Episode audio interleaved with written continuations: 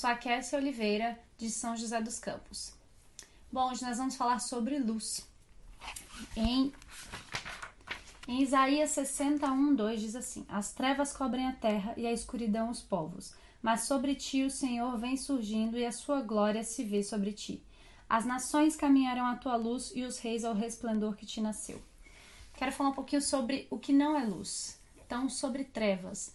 É, a escuridão é a falta de luz. Quando a gente vai é, projetar alguma coisa num painel, por exemplo, é, a falta de cores deixa preto. Não existe a cor preta em painel, por exemplo, de LED.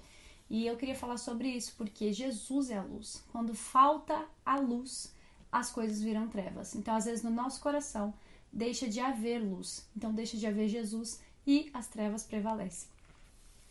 O preto é o resultado parcial ou total da falta de luz.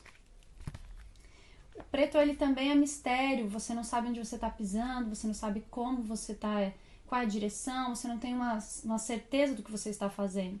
Então a falta de Jesus faz isso com a gente. A ausência de Jesus, a falta de luz, permanece as trevas. E quando Jesus retira de um plano, de uma decisão, porque não trouxe luz e sim permaneceu as trevas, falta luz, falta a presença dele, falta a direção dele.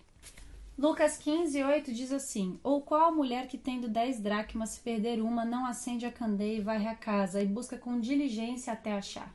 Então, às vezes, nós precisamos acender a luz em partes da casa que nós não temos noção que faltam Jesus. Pode ser na área financeira, na área emocional, na área física, mas se faltar Jesus, falta a luz e as trevas prevalecem. Nós, como artistas, nós somos portadores dessa luz. Então, quando a gente junta várias luzes, elas se tornam talvez um holofote. Como artista, a gente sabe que uma iluminação boa traz uma foto boa, um vídeo bom, uma cenografia, um, um ambiente bom. Então, pensando que nós somos portadores da luz de Cristo, nós precisamos ter essa luz brilhando da melhor forma, que é a luz dele. E sendo assim, a gente pode ser um artista forte, uma equipe forte e uma rede forte que a sua luz não seja escondida debaixo da cama, mas ela esteja no topo do monte para iluminar tudo à sua volta e mudar todo o ambiente de escuridão. Que Deus te abençoe.